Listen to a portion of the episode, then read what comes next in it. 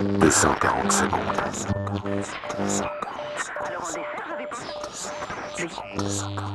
4 octobre 1957. Dans toutes les rédactions du monde, une petite dépêche tombe sur les téléx. L'Union soviétique a lancé un satellite artificiel et a réussi à le placer sur son orbite terrestre. Ici, Moscou.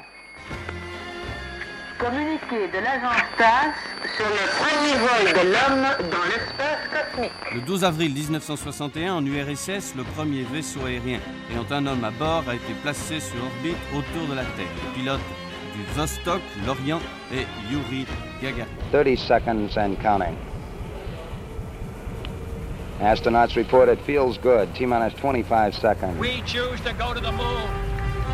We choose to go to the moon. Thing.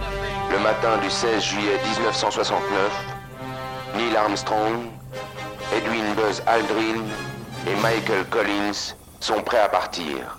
Vous rendez-vous compte, capitaine, que nous allons sur la Lune?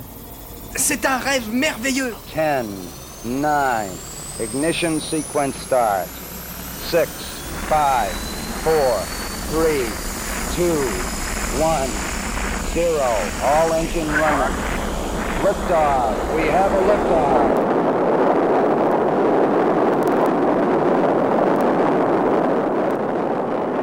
continue à chercher un terrain absolument parfait. Ils ont encore avancé de quelques degrés.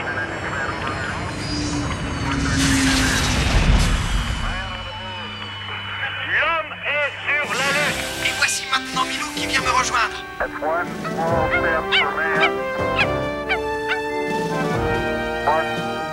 Et voilà Milou est le premier chien à marcher sur la Lune Et maintenant, en route pour Mars. Équipement de camouflage, prêt? Prêt. Écran magnétique, prêt? Mise à feu des propulseurs à photons de 1 à 4. Maintenant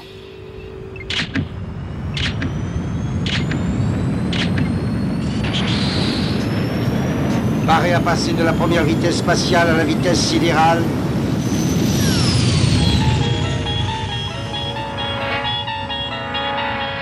Nous sommes transportés dans une autre dimension, un voyage au bout des ténèbres où il n'y a qu'une destination, la quatrième dimension.